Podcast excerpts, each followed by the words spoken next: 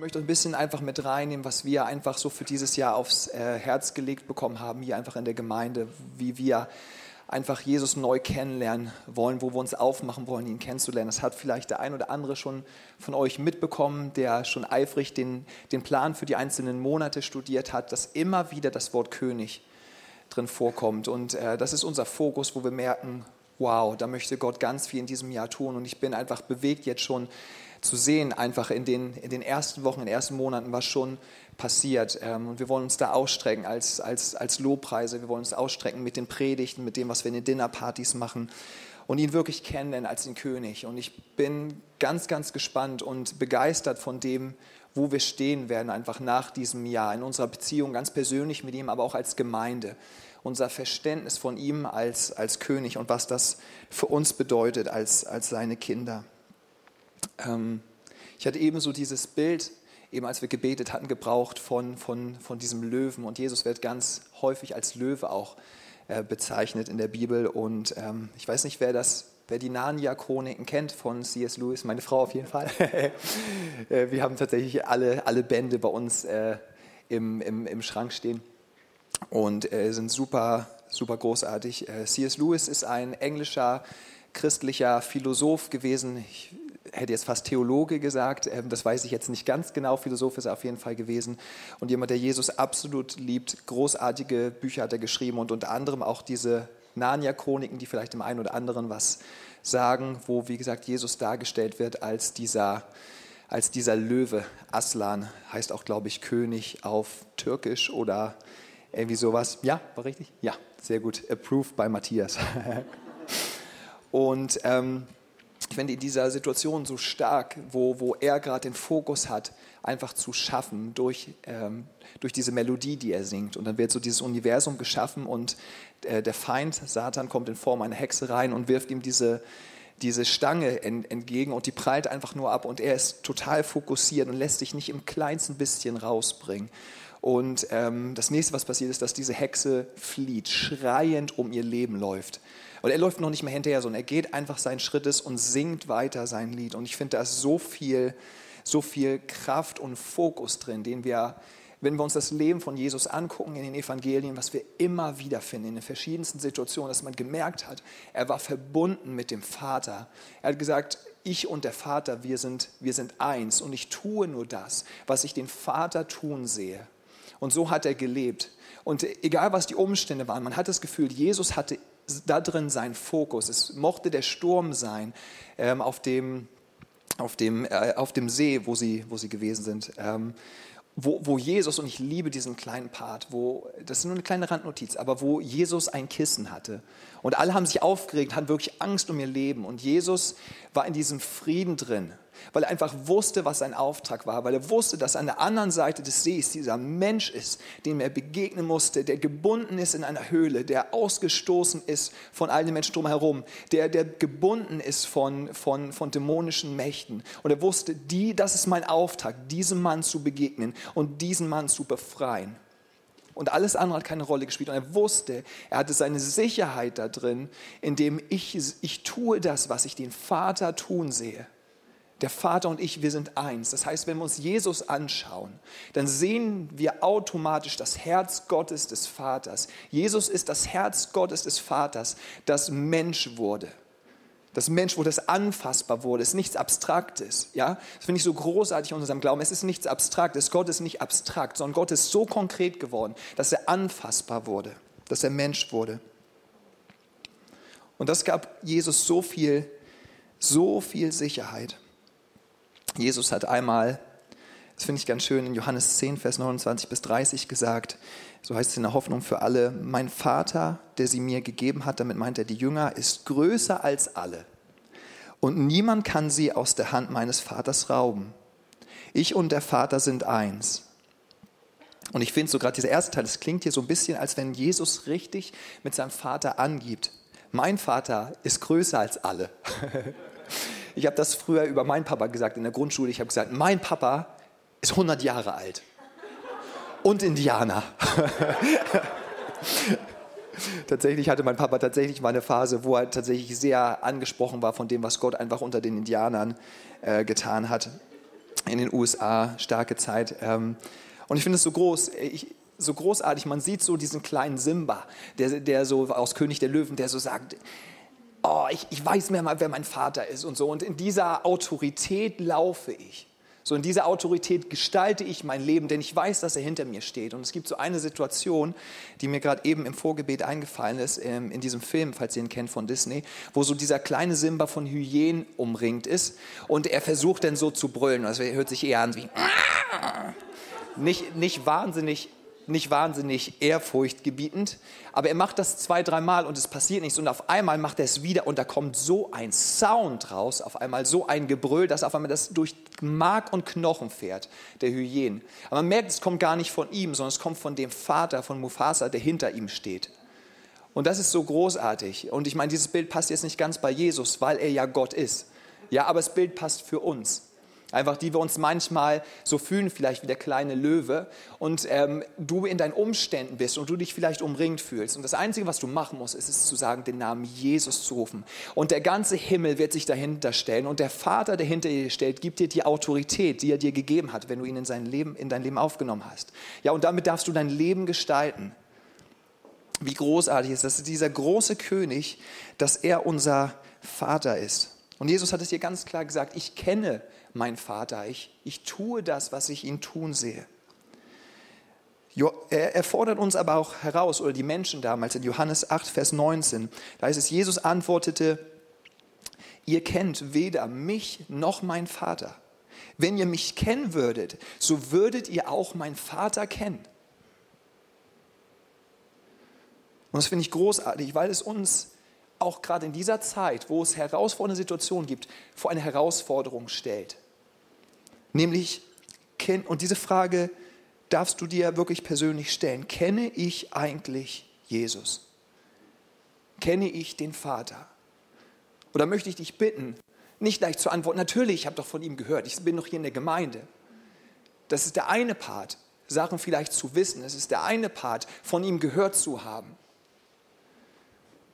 Aber es ist die andere Sache, kenne ich ihn wirklich? Kenne ich sein Herz? Weiß ich, was ihn bewegt? Weiß ich, was ihn traurig macht? Weiß ich, was ihn glücklich macht? Weiß ich, was gerade sein Herz betrübt? Weiß ich, was ihm gerade durch den Kopf geht? Weiß ich, wer er wirklich ist? Und ich, und ich glaube, da gibt es immer noch mehr. Es gibt in der Offenbarung eine Stelle, wo so, das ist ein bisschen abgefahrene Situation, falls du das nicht so kennst. So, aber ich finde die Offenbarung manchmal ein bisschen abgefahren. Und da heißt es, sind so lebendige Wesen, die haben, sind, der ganze Körper ist voller Augen. So, und das ist immer so, diese lebendigen Wesen verbeugen sich, beten an, machen ihre Augen wieder auf, schauen auf Gott und sagen, heilig, heilig, heilig fallen wieder auf den Boden, anbeten ihn und es geht nonstop, so in einer Tour. Das heißt, sie sehen immer wieder eine neue Facette der Herrlichkeit Gottes, eine neue Facette von ihm und sind wieder begeistert. Und das Einzige, was ihnen übrig bleibt, ist wieder in Anbetung zu gehen, wieder sich niederzulegen. Das ist die einzig natürliche Antwort und das geht seit Ewigkeiten so und es wird Ewigkeiten so gehen. Wie könnte ich mir einbilden, ich würde Gott kennen? Ja? Und ich kenne Gott in den Bereichen, in den Bereichen, in denen er mir begegnet ist. Das ist so großartig. Wir dürfen ein Leben leben. Es ist eine Reise des ständigen, ihn näher kennenlernens.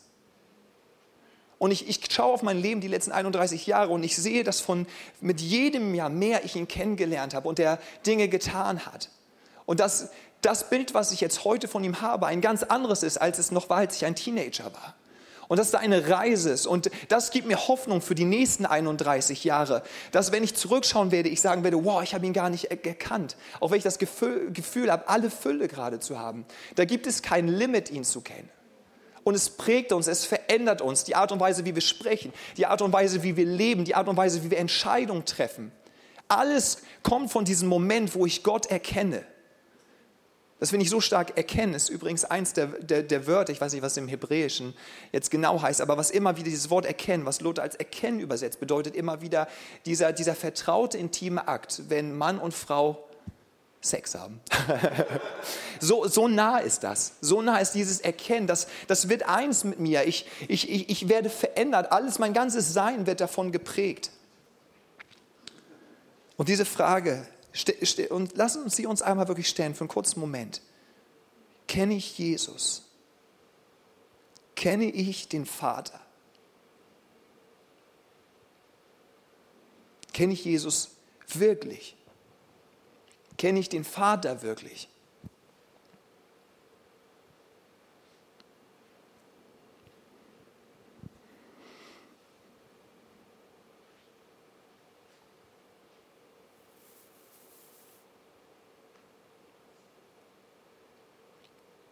Ist eine der entscheidendsten Fragen deines Lebens, die du dir stellen kannst. Wer ist Jesus?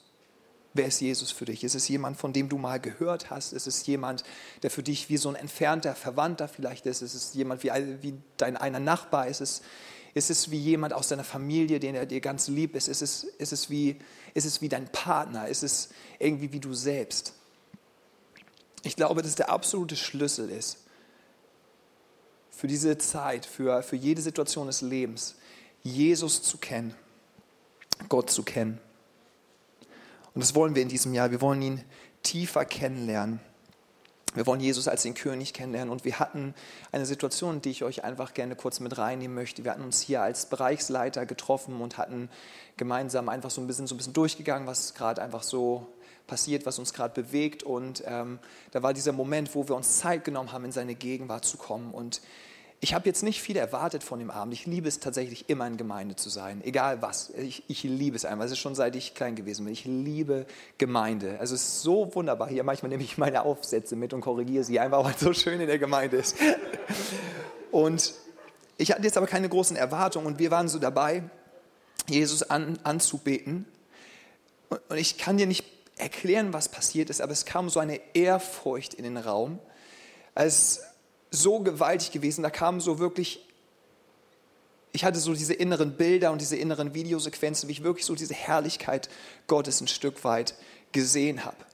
Ähm, dieses Jesus als König. Und alles das, was denn bleibt, ist wirklich Ehrfurcht. Und ich konnte nicht anders als Rotz und Wasser zu heulen, weil es so unglaublich ist, dass wir das erleben dürfen dass wir, dass, dass wir diesen Zugang haben, dass wir ihn jetzt schon, obwohl wir auf dieser Erde sind, dass wir ihn jetzt schon so erleben dürfen. Weil das ist nichts, was normal ist. Ja, für viele Menschen war es über die Jahrhunderte überhaupt nicht normal, dass sie das durften. Es war so, dass einmal im Jahr der Hohepriester in den Tempel gegangen ist, in das Allerheiligste und ähm, erstmal eine ganze Menge an Ritu rituellen Waschungen und so weiter äh, vorgenommen hat, Sündenreinigung und so weiter. Und dann für einmal im Jahr durfte eine Person rein. Und sie haben ihn unten an seinen Gewändern haben sie so kleine Glöckchen befestigt, und, ähm, die immer am Bimmeln waren. Und wussten sie, ist alles gut. Und dann noch äh, ein, ein Seil am Fuß. Und in dem Moment, wenn die Glöckchen nämlich aufgehört haben zu läuten, dann wussten sie, er ist tot. Er hat, irgendwas hat er mit reingenommen in die, in die Gegenwart Gottes. Irgendwas hat er mit reingenommen, hat, hat, sich nicht, hat sich nicht gereinigt sozusagen vor und ist einfach so vor Gott getreten. Und das Einzige, was die logische Konsequenz war, ist, dass dieser Mensch gestorben ist. Weil die Herrlichkeit Gottes so stark ist. Und wie großartig ist das? Wir hätten keinen Zugang dazu. Aber wie wir eben richtig gelesen haben, heißt es, in dem Moment, als Jesus sein Leben gegeben hat und Jesus seinen letzten Atemzug getan und gesagt hat, es ist vollbracht, da ist dieser Vorhang, der das Allerheiligste ähm, getrennt hat, der ist in der Mitte von oben nach unten zerrissen. Und in, und in dem Moment war für jeden Menschen, egal aus welchem Land, egal aus welcher Nation, der Zugang zu Gott frei, zu der tiefsten Herrlichkeit Gottes. Und ich finde es so stark. Und das Einzige, was, was es in einem auslösen kann, ist es einfach ganz, ganz tiefe Ehrfurcht zu bekommen. Ähm, nachdem wir diese Zeit einfach hier gehabt hatten und gemeinsam gebetet hatten, ähm, kam mir so dieser Gedanke, ähm, ich wurde so erinnert an, an diese Stelle, wo äh, der Tempel gerade frisch ähm, eingeweiht wird sozusagen. Salomo, einer der Könige Israels, hat den äh, bauen lassen und ähm, erstmal ist das ein tolles Gebäude, ein tolles, starkes Gebäude, aber jetzt, aber er soll ja jemand wohnen. Und ich finde es so stark, ähm, wie es in 2. Chronik 7, Vers 3, 1 bis 3, äh, ich springe da ein bisschen in den Folien, Thomas. Ähm, ein Applaus für Thomas, einmal ganz kurz. wie es im 2. Chronik 7, 1 bis 3 steht, als Salomo, also der König von Israel, sein Gebet beendet hatte, fiel Feuer vom Himmel und verzehrte das Brandopfer und die Schlachtopfer. Der Herr, also musst du mal die auf der Zunge zergehen lassen. Der Herr, der Schöpfer von Himmel und Erde des ganzen Universums, der keinen Anfang hat und der kein Ende hat, erfüllte in all seiner Herrlichkeit den ganzen Tempel, sodass die Priester nicht mehr hineingehen konnten. Sie mussten stoppen mit ihrer Arbeit. Es war nicht mehr möglich, in den Tempel zu gehen, weil die Gegenwart Gottes so stark dort war, weil mit seiner, mit seiner ganzen Herrlichkeit in diesen Tempel gezogen ist. Als die Israeliten sahen, wie das Feuer vom Himmel kam und der Herr in seiner Herrlichkeit den Tempel erfüllte, fielen sie alle auf die Knie und verneigten sich, bis ihr Gesicht den Boden berührte. Und sie beteten den Herrn an und lobten ihn mit dem Lied. Der Herr ist gütig, seine Gnade hört niemals auf. Auch hier sehen wir wieder, die einzige logische Konsequenz der Menschen ist es, wenn sie Gott erleben, wenn sie ihn sehen, wenn sie seine Herrlichkeit wahrnehmen, ist es, ihn zu anbeten wenn, wenn, wenn Ehrfurcht den Raum betritt, dann geht es nicht anders, als dass wir ihn anbeten. Jetzt die Frage, was, was ist eigentlich Ehrfurcht? Ich, ich persönlich, ich bin Deutschlehrer, ich muss gestehen, ich liebe, dass wir dieses Wort Ehrfurcht haben, weil es nochmal ganz anders ist als Angst. Ja, Deborah, genau. Tatsächlich ist es so im Englischen, ich liebe es auch manchmal, meine, meine NIV, meine englische Bibel zu lesen und dort steht immer Fear, Fear of God. Also es, ist, es, ist, es, wird nicht differenziert, aber eigentlich, was, was hier wirklich bedeutet, ist dieses Wort Ehrfurcht. Und wenn wir uns dieses Wort erstmal anschauen, dann sind es zwei Dinge, die dort zusammenkommen. Es ist einmal das Wort Ehre und es ist das Wort Furcht. Und ich dachte, wenn wir schon über Ehrfurcht reden, dann bringe ich euch auch gleich mal eine kleine schmissige Definition mit, die aus dem Brockhaus ist, die ich aber von Wikipedia habe. Dort steht nämlich Ehrfurcht ist der höchste Grad der Ehrerbietung, das Gefühl der Hingabe an dasjenige, was man höher schätzt als sich selbst, sei es eine Person oder eine geistige Macht, wie das Vaterland, wie Wissenschaft, Kirche, Staat, Menschheit oder Gottheit. Und ich liebe das, dass wir so ins so viel uns im Neuen Testament aufhalten. Ja, das ist so wichtig. Aber manchmal ist es so wichtig auch, dass wir nochmal zurückgehen und schauen, über wen sprechen wir eigentlich da drin. Wer ist eigentlich dieser Jesus? Also der, der Mensch wurde. Ja, ich liebe das, dass er Mensch ist und dass er mir so begegnet, dass er mich versteht. Aber dass, dass ich überlege, dass der Gott, der Schöpfer von Himmel und Erde, Mensch geworden ist und all diese Herrlichkeit da ist. Und wir, wir sprechen immer davon, dass der Himmel offen ist, dass, dass er uns begegnet, dass er, dass er uns erfüllt hat damit. In der Bibel heißt es später, dass du der Tempel des Heiligen Geistes bist. Das finde ich ganz ehrlich, das finde ich wahnsinnig. Wenn du dir das mal anschaust, dass in diesem Gebäude die Herrlichkeit Gottes eingezogen ist und die Priester konnten ihren Dienst nicht mehr machen. Es musste alles anhalten. Er ist in den Tempel eingezogen. Und Gott ist mit all seiner Fülle, ist er in dich eingezogen durch den Heiligen Geist. Beziehungsweise, es das heißt, dass er das Unterpfand ist. Wie stark, dass er jetzt in dir lebt und du bist jetzt der Tempel, wo er, er lebt. Also ich weiß nicht, wie es dir geht, aber ich habe das noch nicht verstanden. Und ich finde das spannend. Mich hat ganz, ganz tief bewegt, dass hier so explizit im zweiten Chronik davon gesprochen wird, dass die Herrlichkeit Gottes einzieht. Aber ich weiß nicht, wie es dir geht, ob du das irgendwo gefunden hast, aber ich sehe nirgendwo, dass dann beschrieben wurde, dass irgendwann sie gemerkt haben, sie ist wieder ausgezogen. Aber es muss ja so gewesen sein, weil irgendwann ist es so, dass, dass die feindlichen Herrscher ins Land eingebrochen sind, haben den Tempel geplündert, konnten sie einfach so rein. Das heißt, es muss irgendwas passiert sein. Und das ist die Frage, was ist denn hier geschehen? Das, das ganze Volk hatte sich hier versammelt und der Herr ist eingezogen. Und jetzt auf einmal hat das keiner mehr gemerkt, dass er gar nicht mehr da ist. Wo waren sie denn? Auf einmal, was waren sie beschäftigt mit äußeren Sachen vielleicht? Und was, wo ich mir die Frage stelle, wo bin ich manchmal beschäftigt? Damit, dass ich vergesse, dass die Herrlichkeit, die Herrlichkeit Gottes derselbe Geist, der Jesus von den Toten auferweckt hat, der in mir lebt. Warum vergesse ich das manchmal, wenn ich so beschäftigt bin, wenn ich so im Außen bin? Und ich merke das gar nicht, dass das da ist.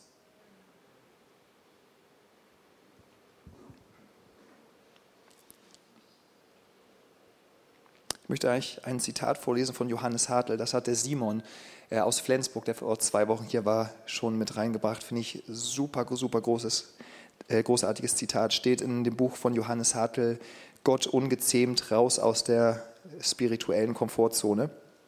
Und dort steht, und so weicht mit der Gottesfurcht auch die Anbetung. Und wir haben uns das Bild eines gezähmten Gottes gemalt. Doch der gezähmte Gott ist überhaupt kein Gott. Er ist eine Illusion, das Machwerk von Menschen, ein Götze. Und aus jedem seiner Bilder blickt uns nichts weiter an als die idealisierte Version unseres Selbst. Kein Wunder, dass ein solcher Gott niemanden fasziniert.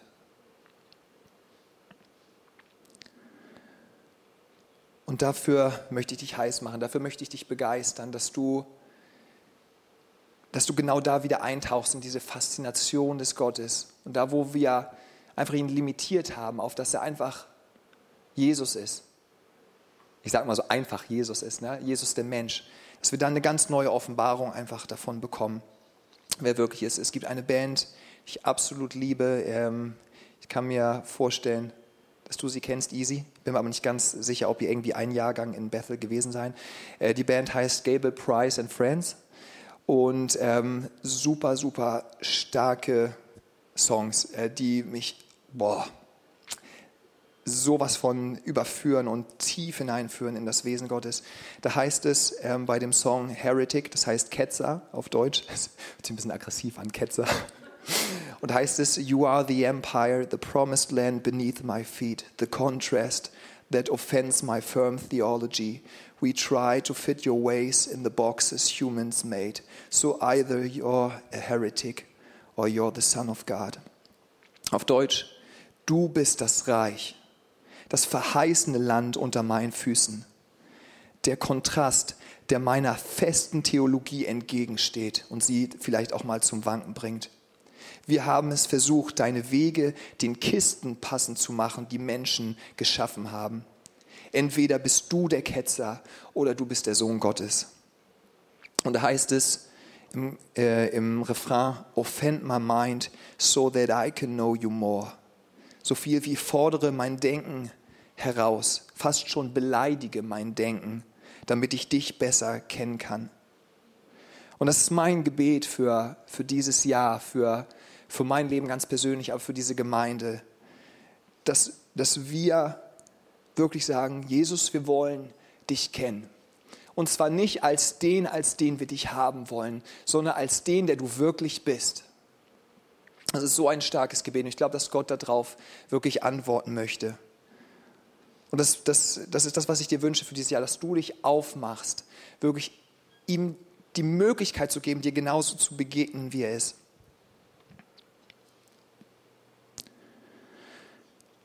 Und Jesus, ich, ich möchte euch ganz kurz bitten, dass ihr einfach kurz, einfach vielleicht die Hände so kurz ausstreckt vor euch, dass ihr empfangt, kurz die Augen schließt. Jesus, und ich möchte dich jetzt bitten, wenn wir einfach in, in dein Wort reingehen, wenn wir jetzt von dir hören gleich, Papa, dass du wirklich die Herzen berührst. Jesus, öffne unsere Augen, dich zu sehen. Für der, der du wirklich bist. Nicht als der, als der wir dich haben wollen. Dass wir dich nicht in unseren Boxen lassen, sondern dass wir unsere Boxen aufmachen und dass wir dich Gott sein lassen. Denn du bist unser König und wir verehren dich und wir wollen dich und wir erheben dich, Jesus. Komm mit dem Geist der Weisheit und Offenbarung jetzt in diesen Raum und lass uns Jesus sehen. Amen. Ich ähm, möchte euch mitnehmen. Ähm, ich habe euch schon ein bisschen von Narnia erzählt, in, in, ein paar Stellen, die mich ganz, ganz tief bewegt haben aus äh, Der König von Narnia, ist für mich persönlich so das Herzstück dieser ganzen Reihe. Und da heißt es über diesen Löwen, der Aslan genannt wird, der aber Jesus symbolisieren soll. Da heißt es, es heißt, Aslan sei auf dem Weg. Vielleicht ist er schon eingetroffen. Das sagt hier ein Biber, witzigerweise. Und äh, das sind vier Kinder, die sozusagen aus unserer Welt dahin gekommen sind und jetzt überhaupt keine Ahnung haben, was hier los ist. Und nun, in diesem Moment, passierte etwas sehr Eigenartiges, heißt es hier. Keines der Kinder wusste, wer Aslan war, genauso wenig wie du. Doch kaum hatte der Biber diese Worte ausgesprochen, überkam jedes von ihnen ein ganz neues Gefühl. Als der Name Aslan fiel, gab es jedem der Kinder einen kleinen inneren Ruck. Edmund, und das ist der, der so ein bisschen, sage ich mal so, mit dem Bösen liebäugelt, Edmund empfand ein geheimnisvolles Grauen. Peter fühlte sich plötzlich tapfer und abenteuerlustig. Susan war es, als wäre gerade ein köstlicher Duft oder eine liebliche Melodie an ihr vorbeigezogen. Und Lucy bekam das Gefühl, als ob man eines Morgens aufwacht und einem plötzlich einfällt, dass die Ferien anfangen oder es endlich Sommer ist. Und jetzt kannst du uns einmal die Slide geben mit dem, äh, mit dem Löwen, dem ersten. Super, ich danke dir. Aslan ist ein Löwe, der Löwe. Dann ist er also nicht harmlos? fragte Lucy. Wer hat denn von harmlos geredet? Natürlich ist er nicht harmlos, sagte der Biber. Aber er ist gut. Ich sagte euch doch, er ist der König. Was Aslan selbst anging, so wussten die Biber, das ist jetzt später, als sie dann Aslan treffen, nicht, was sie tun oder was sie sagen sollten, als sie ihn erblickten. Leute, die nie in Narnia gewesen sind, denken manchmal, ein Wesen könne nicht gut und schrecklich zugleich sein. Falls die Kinder das je geglaubt hatten, waren sie jetzt vollkommen davon geheilt. Denn als sie versuchten, in Erslans Gesicht zu schauen, erhaschten sie nur einen Blick auf die goldene Mähne und die großen, königlichen, ernsten, überwältigenden Augen. Und dann merkten sie, dass sie ihn nicht anschauen konnten und fingen an zu zittern. Willkommen, Peter, Adams Sohn, sagte Aslan. Willkommen, Susan und Lucy, Evas Töchter. Willkommen, Biber und Biberin. Seine Stimme war tief und voll, und alle Aufregung wich von ihnen. Sie fühlten sich nun froh und ruhig, und es war ihnen nicht mehr peinlich, einfach dazustehen und nichts zu sagen. Ich finde es so stark. Ich habe es noch nie irgendwie in einem literarischen Werk, ferner von der Bibel, ähm, so auf den Punkt gebracht gesehen so diese zwei Seiten, die er hat, von denen auch Uli schon gesprochen hat. Er ist dieser, dieser große Gott, der große König, der Schöpfer des Alls und er ist, er ist so persönlich. Er ist so persönlich, er ist näher als dein Atem. Dieser Ausdruck, wie es hier hieß, dass er gut und schrecklich zugleich sei. Komme ich zu einem äh, nächsten Teil. Ähm, noch ein Lied von Gable Price and Friends. Das heißt, not safe heißt so viel wie ähm, nicht ungefährlich oder halt auch gefährlich. Da heißt es, you're a good God, but good God, you are not safe. You're a good, good God, but good God, you are not safe. Du bist ein guter Gott, aber guter Gott bist du nicht ungefährlich oder bist du gefährlich.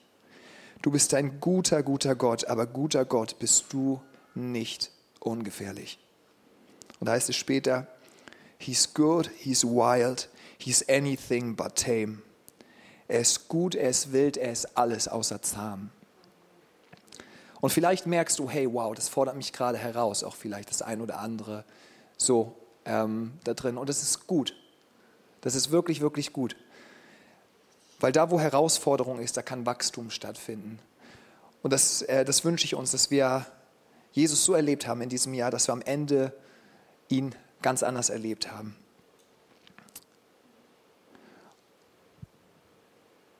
Und die Frage ist, wollen wir ihn wirklich kennenlernen, wie er wirklich ist? Darf er wirklich Gott sein in deinem Leben? Darf er wirklich der König sein, wie es hier beschrieben wird? Äh, es gibt ein, ein Zitat, wo es heißt, If your God never disagrees with you, it could be that you're worshiping an idolized version of yourself heißt so viel wie, äh, wenn dein Gott, den du hast, wenn der nicht auch mal anderer Meinung ist als du, dann kann es sein, dass er nicht wirklich Gott ist, sondern dass es nur eine idealisierte Form deiner selbst ist. Und sind wir bereit, das einfach mal loszulassen und einfach auch mal ihn zu erleben als gut und schrecklich zugleich? Und genau das sehen wir in Offenbarung 5, Vers 1 bis 10. Ihr wisst, dass diese Szenerie mit all diesen Wesen, mit den vielen Augen und so weiter, ich versuche das so wenig mystisch zu, machen, wie es geht. Ähm, da heißt es, ich sah, dass der auf dem Thron in seiner rechten Hand eine Schriftrolle hielt und sie war innen und außen beschrieben und mit sieben Siegeln verschlossen. Und ich sah einen mächtigen Engel, der mit lauter Stimme rief, wer ist würdig, die Siegel aufzubrechen und das Buch zu öffnen? Doch es war niemand da, der es öffnen und hineinsehen konnte. Niemand im Himmel, niemand auf der Erde und auch niemand im Totenreich. Da weinte ich sehr, weil niemand zu finden war, der würdig gewesen wäre, das Buch zu öffnen und hineinzusehen. Und jetzt kommt's. Doch einer von den Ältesten sagte zu mir, weine nicht. Einer hat gesiegt. Er kann das Buch öffnen und seine sieben Siegel brechen. Er ist der Löwe aus dem Stamm Juda, der Nachkomme von König David. Und jetzt, jetzt wird spannend, meine Lieben in Vers 6. Und dann sah ich es, in der Mitte vor dem Thron, umgeben von den vier mächtigen Gestalten und von den Ältesten, stand ein Lamm, das aussah, als ob es geschlachtet wäre. Das Lamm ging zu dem, der auf dem Thron saß, und empfing die Schriftrolle aus dessen rechter Hand. Im selben Augenblick fingen die vier Gestalten und die 24 Ältesten vor, fielen sie vor dem Lamm nieder. Und jeder Älteste hatte eine Harfe und goldene Schalen voller Weihrauch. Das sind die Gebete aller, die zu Gott gehören. Und alle sangen hier, ihr merkt das wieder, hier ist wieder Anbetung da, sangen ein neues Lied. Du allein bist würdig, das Buch zu nehmen, nur du darfst seine Siegel brechen denn du bist als Opfer geschlachtet worden und mit deinem Blut hast du Menschen für Gott freigekauft, Menschen aller Stämme und aller Sprachen aus allen Völkern und Nationen. Durch dich sind sie jetzt Könige und Priester, die unserem Gott dienen und sie werden über die ganze Erde herrschen. Wow, das ist so stark. Und ich bin darüber gestolpert, dass es heißt, er sagt, der Löwe aus dem Stamm Juda ist es, der würdig ist. Und wer als nächstes eintritt, ist das Lamm. Also das ist interessant, aber da merkt man, das sind diese zwei Seiten von Jesus.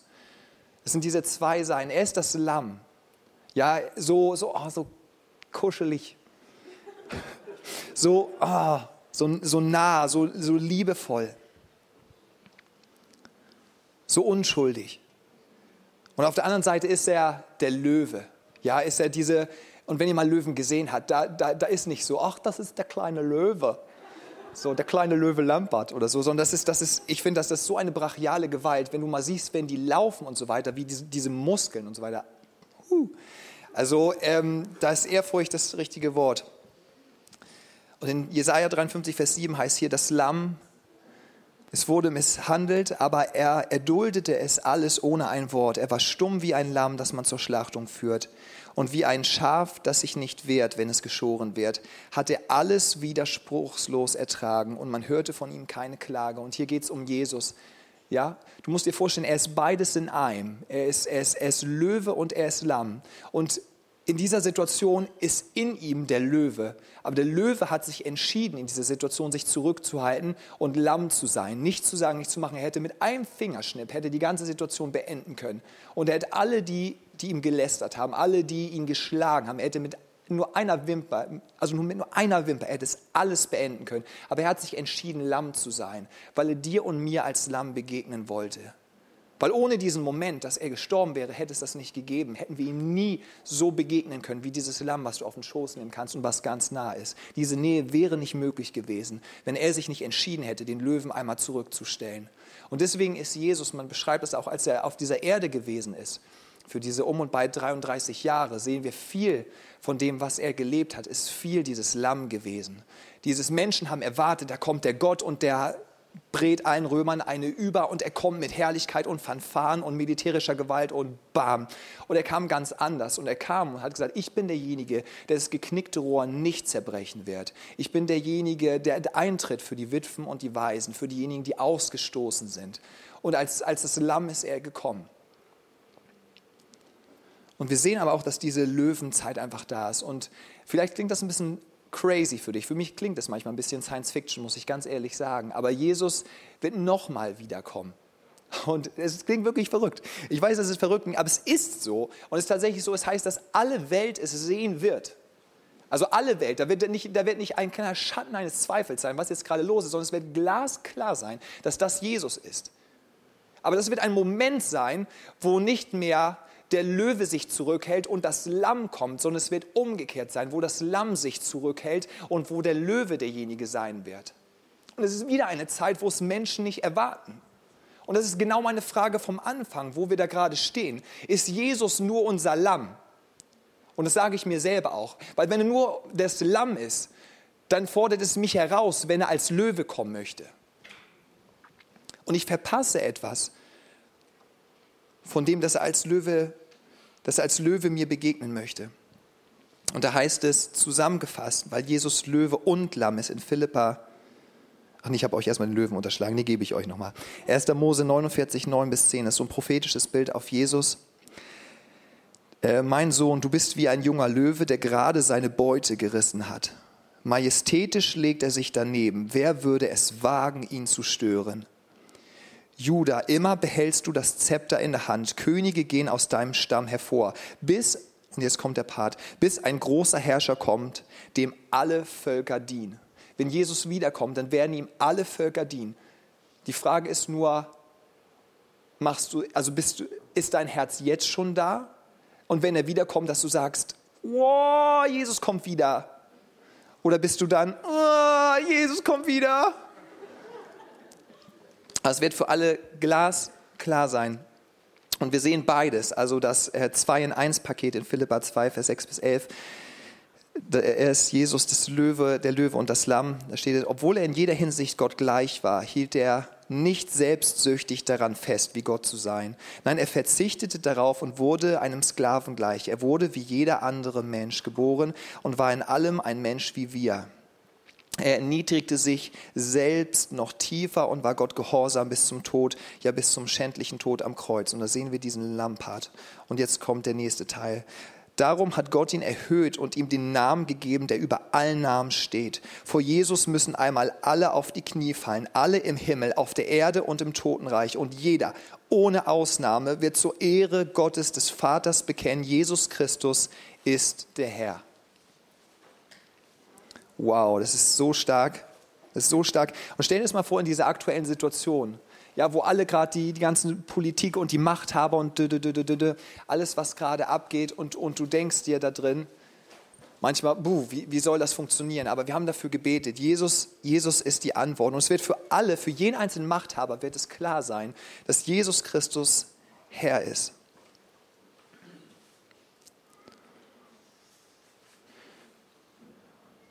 Und ich möchte dich einfach da drin herausfordern. Ist, wer, wer ist Jesus einfach gerade für dich? Und ist er tatsächlich König? Weil König bedeutet König. König bedeutet nicht Demokratie. Und das müssen wir manchmal wirklich ablegen, die wir in der westlichen Welt sind, weil wir sagen, ja, das ist noch so ein Mitbestimmungsrecht und so weiter. Und das ist, als Freunde Gottes dürfen wir mit ihm reden und wir dürfen ihm auch Sachen sagen, auf jeden Fall. Aber er ist der König und sein Wort zählt und sein Wort gilt. Aber ich persönlich, ich weiß nicht, wie es dir geht, aber für mich persönlich ist es so, dass ich denke, eine Monarchie, und jetzt nicht missverstehen, ich will jetzt nichts ausrufen oder so, aber eine Monarchie mit Jesus als, als König, der gut ist, der sein Leben gibt für alle in seinem Reich, so einem König würde ich absolut folgen. Und ich möchte dich fragen, was steht im Zentrum deines Lebens? Wer ist König in deinem Leben? Lässt du Gott Gott sein? Darf er dein Gott sein? Und was bedeutet das, dass er dein Gott ist? Ich möchte dich einmal bitten, Thomas, dass du auf die, ähm, wie soll ich sie denn jetzt nennen, diese Solar System Universums Slide gehst. Genau, perfekt. Ähm, großartig. Ne? Jetzt denken alle, jetzt kommt was Naturwissenschaftliches, aber da müsst ihr euch bis zur nächsten Predigt von meiner Frau gedulden. aber es ist, es ist krass. Es ist wirklich, wirklich krass. Es haben über, ich meine, ungefähr 2000 Jahre, wenn ich da nicht ganz falsch liege, haben Menschen gedacht, dass das Zentrum unseres Universums die Erde sei. Es macht ja auch total Sinn, weil wenn du einfach mal rausschaust, dann siehst du ja, dass die Sonne sich bewegt kannst du ja nur davon ausgehen, eigentlich aus meiner Perspektive ist die Erde der Mittelpunkt unseres Universums und die Sonne kreist sich um die Erde. Das hat, haben tatsächlich auch viele von unseren Homies, hätte ich fast gesagt, auch geglaubt. Die Kirche hat sich sehr dafür eingesetzt, dass dieser Glaube bestehen bleibt. Aber tatsächlich ist es nicht so, sondern wie wir heute wissen, ähm, und das betrifft das heliozentrische Weltbild, ist es so, dass die Sonne im Mittelpunkt unseres Universums steht und sich die Erde um die Sonne kreist. Und ich finde das spannend, wenn wir davon ausgehen, dass er der Schöpfer von Himmel und Erde ist, dann möchte er uns auch was dadurch kommunizieren. Und es ist super spannend, sich die Frage zu stellen, wer, um wen kreise ich eigentlich? Und wer ist eigentlich das Zentrum meines Lebens? Und ich persönlich habe das Empfinden, und deswegen ist es so wichtig, dass Jesus wieder als König und Jesus als Löwe wieder in unser Leben in Erscheinung tritt, ist es, dass wir irgendwo in unserer Theologie da abgewandelt sind, dass tatsächlich ich das Zentrum bin und der Heilige Geist und Gott ist dafür da, um um mich herum zu tänzeln. Und ich, ich bin jetzt ein bisschen plakativ da drin. Aber tatsächlich, wenn wir, wenn wir da mal drüber nachdenken, ist es tatsächlich häufig in unserem Herzen tatsächlich drin. Herr, das ist meine Situation. Hilf. Herr, tu dies. Herr, mach jenes. Tu das. Und da ist nichts falsch dran. Ja? Der Heilige Geist ist der Helfer. Er ist der Tröster. Absolut. Da ist nichts Falsches dran. Aber was ist die Perspektive da drin? Und wo ich denke, da braucht es einen Austausch. Da braucht es einen Austausch in unserem, in unserem Weltbild. Und ich glaube nämlich persönlich, wenn du Jesus zum Zentrum deines Lebens machst, er wirklich König sein darf, er wirklich Gott sein darf und du anfängst, um ihn herum zu kreisen und dich ihm zuzuwenden, dann wirst du es wahrnehmen, als wenn du das Zentrum wärst, von den Auswirkungen her.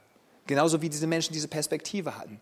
Ja, ich glaube, ich muss noch mal erklären, ich als Lehrer merke gerade, der Groschen ist noch nicht gefallen. Lass, lass mich noch einmal sagen. Wenn du sagst, ich mache Jesus zum Zentrum meines Lebens, ich mache Jesus zum Zentrum meines Lebens es, geht, es dreht sich alles um ihn, dann wirst du solch einen Segen dadurch erhalten, wie wir als Erde, die wir uns um die Sonne drehen und zur Erde, zur Sonne gewandt sind und beschienen werden. Wir werden solch einen Segen dadurch erleben, dass wir ihn zum Zentrum machen, dass es für uns die gleichen Auswirkungen hätte und sich anfühlt, als wenn wir im Zentrum stehen. Ah, okay, sehr, sehr cool. Und dazu möchte ich uns einladen, dass wir, so wie wir das am Anfang gelesen haben bei dieser Definition von Ehrfurcht, dass wir ihn höher schätzen als uns und dass wir ihm die Ehre geben, die ihm gebührt. Und wenn du vielleicht heute, und ich möchte euch bitten, dass ihr einfach mal kurz die Augen schließt, wenn heute zum ersten Mal sowas gehört hast und du sagst, boah, das ist alles noch ein bisschen krass oder so, komm gerne auf uns zu. Ähm, wir sprechen gerne mit dir noch darüber, beten mit dir. Ähm, und wenn du sagst, hey, ich möchte das aber eigentlich, ich merke irgendwie, wenn ich einfach um mein eigenes Leben kreise und wenn ich einfach irgendwie im Zentrum stehe, irgendwie merke ich, das lässt mich leer. Und ich wünsche mir das ein. Ich wünsche mir, wenn dieser Gott das wirklich getan hat wenn er wirklich Mensch geworden ist, sein Leben für mich gegeben hat, dann wünsche ich mir, ihn kennenzulernen und wünsche mir, dass er mein König ist. Wünsche ich mir, dass er mein Vater ist, dass er mein, mein Freund ist. Dann möchte ich dich bitten, dass du einfach mir jetzt kurz einfach nachsprichst. Und dass, ich möchte euch als Gemeinde einfach bitten, dass wir gemeinsam das einfach sprechen und dass ihr mir nachsprecht und ähm, dass wir das gemeinsam einfach vor Jesus Ding festmachen. Jesus, ich danke dir dafür, dass du bist, wer du bist. Und dass du dich entschieden hast, nicht im Himmel zu bleiben, sondern auf die Erde zu kommen, um Mensch zu werden, um zu sterben für mich. Und ich danke dir dafür, dass du auferstanden bist. Ich danke dir, dass du lebendig bist. Und dass du genauso mich mit lebendig machst.